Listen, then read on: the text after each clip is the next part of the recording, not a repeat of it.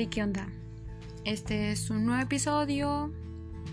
Este episodio lo quiero hacer sobre la Revolución Mexicana. Creo que a lo mejor no es un tema de interés para muchas personas, pero es demasiado interesante conocer un poco sobre esta fecha importante. Bueno, en lo personal a mí me gusta mucho la historia de México y creo que es una de las mejores historias que tal vez no, la, no las platican muy aburridas y por eso no nos llama tanto la atención, pero es algo demasiado interesante. Y más porque, o sea, es sobre los orígenes de, de donde tú vienes, de México, ¿verdad? Y creo que esta fecha es muy importante debido a que, medio, o sea, México en estas fechas se empieza a caracterizar como adelitas, este, soldados, personajes emblemáticos de esas fechas. Y les vengo aquí a hablar un poco sobre lo que fue el 20 de noviembre.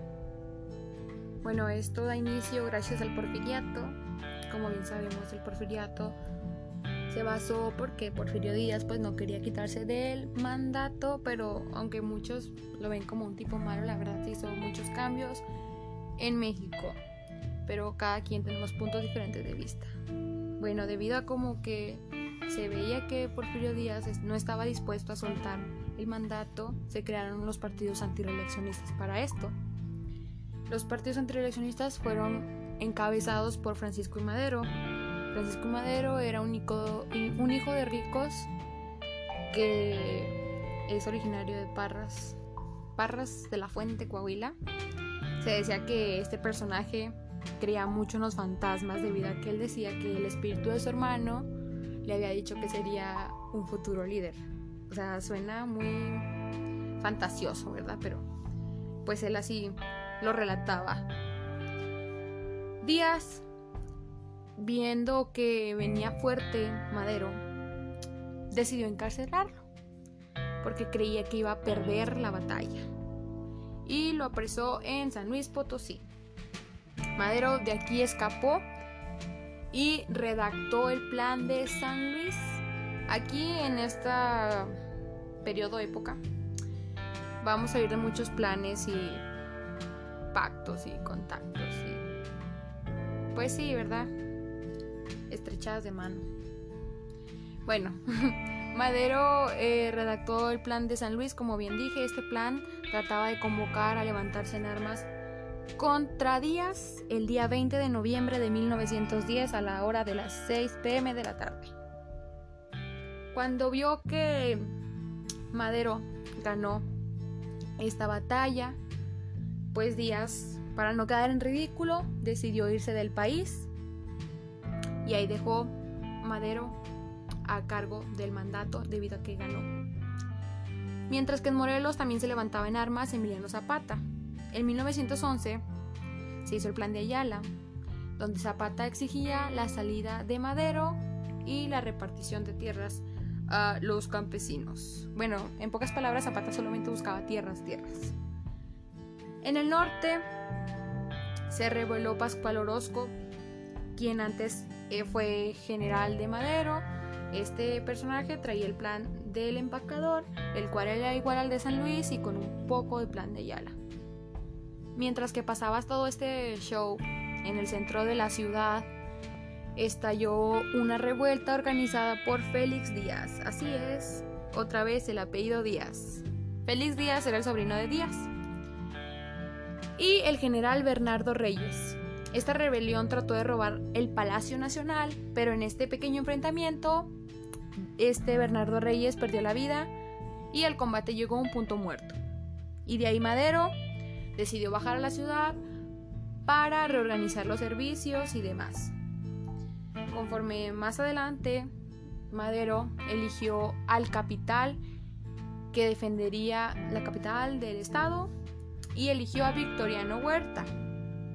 Este general, Huerta, se puso en contacto con Félix Díaz y apoyados por el embajador estadounidense firmaron un pacto, el pacto de la embajada. En este pacto se acordó que Huerta tomaría el poder y una vez haciendo esto, Huerta arrestó a Madero y al vicepresidente Pino Suárez y nombraron presidente interino a Pedro Lascura. que su mandato creo que solamente duró como una hora 45 minutos, lo suficiente para nombrar vicepresidente a Huerta y así este Pedro renunciar y convertir directamente a Huerta en el nuevo gobernante. Un plan bien trocho. Después de eso, Madero lo decidieron trasladar a otra cárcel y en este camino este, fue asesinado a tiros. Y así fue como Madero llegó a su muerte. La gran noticia de que la traición de Huerta y todos los planes malos que había hecho pues recorrió obviamente toda la República. Y en Coahuila, Venustiano Carranza decidió levantarse en armas contra Huerta debido a lo que había hecho. Carranza se dijo que era un político y presidente de Coahuila, originario de Cuatro Ciénegas. Bueno, de hecho en Cuatro Ciénegas hay una estatua grande sobre de Venustiano Carranza. También el Venustiano Carranza redactó el Plan de Guadalupe, en el que el 26 de marzo de 1903 llamaba a combatir contra Huerta. En Chihuahua al mismo tiempo se levantaba en armas Pancho Villa, que tenía apoyo a las fuerzas populares. Bueno, también eh, leí un poco sobre Villa y se decía que Villa creo que era también un hombre muy reconocido por allá por sus tierras y, la zona, debido a que era un soldado fuerte que no dudaba en matar a la gente. Bueno, eh, siguiendo con esto, se decía que Huerta tenía un método un poco ortodoxo contra los enemigos. O sea, mataba mucho y hacía muchas locuras, por así decirlo. Entonces, debido a que no tenía como que un buen gobierno, el extranjero empezó a dudar un poco de la mandatura de Huerta, debido a que creían que no iba a poder cumplir los plazos de pago que se le daban para las armas. Así es, porque en México no se creaban aún ahí las armas y se tenían que exportar del extranjero. El día 23 de junio de 1914, Pancho Villas tomó Zacatecas. Aquello significaba el triunfo de los revolucionarios. Y Huerta se vio obligado a olvidar y salir del país. Pero también esto causó la ruptura entre Villa y Carranza. Sí, entre Villa y Carranza, porque Villa y Carranza se habían puesto de acuerdo para derrotar a Huerta, pero una vez que ya se terminó todo este show, pues se caían mal, o sea, tenían muchas diferencias Villa y Carranza. Villa decidió eh, regresarse a sus tierras y Carranza iba con todo, ¿verdad? Con todo por el poder, que él quería ser el mandatario, pero a su desafortunado caso, la convención eligió a Eloalio Gutiérrez para la presidencia.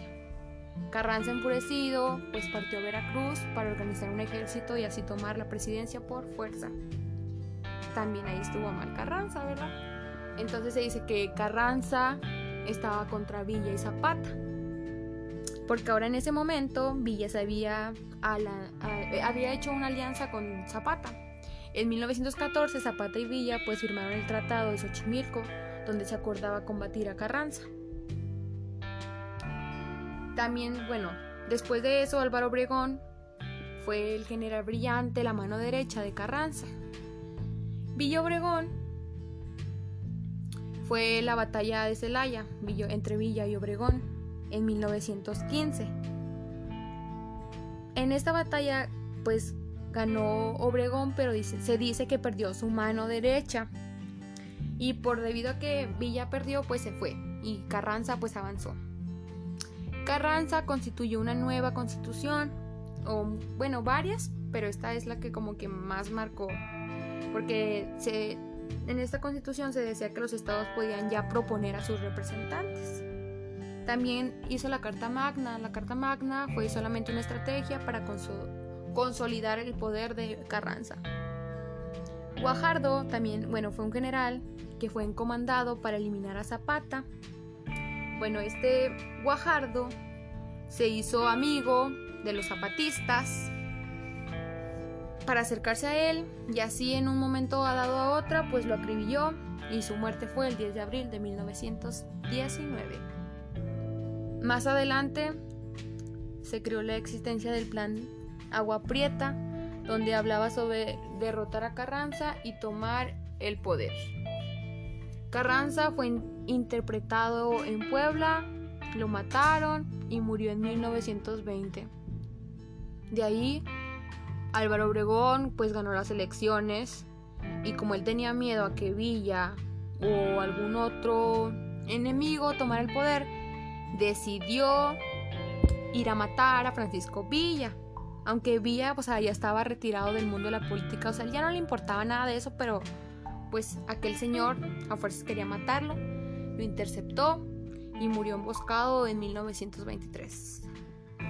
De ahí Obregón ordenó a Plutarco Elías Calles, lo nombró como sucesor y Adolfo de la Huerta se levantó en armas debido a que no le agradó nada la idea. Pero se dice que su movimiento se falló, fue, fue aplastado, no valió la pena. En 1924, Calles fue nombrado presidente, pero debido con esto, como que Calles era como que muy, no sé, como que no le gustaba la religión.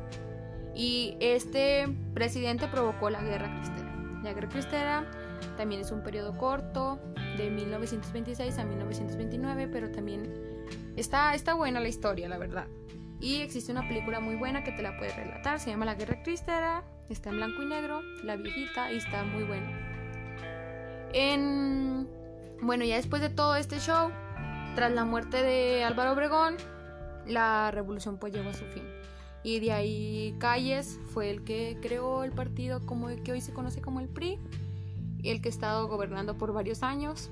Y pues como ya sabemos, la historia continúa.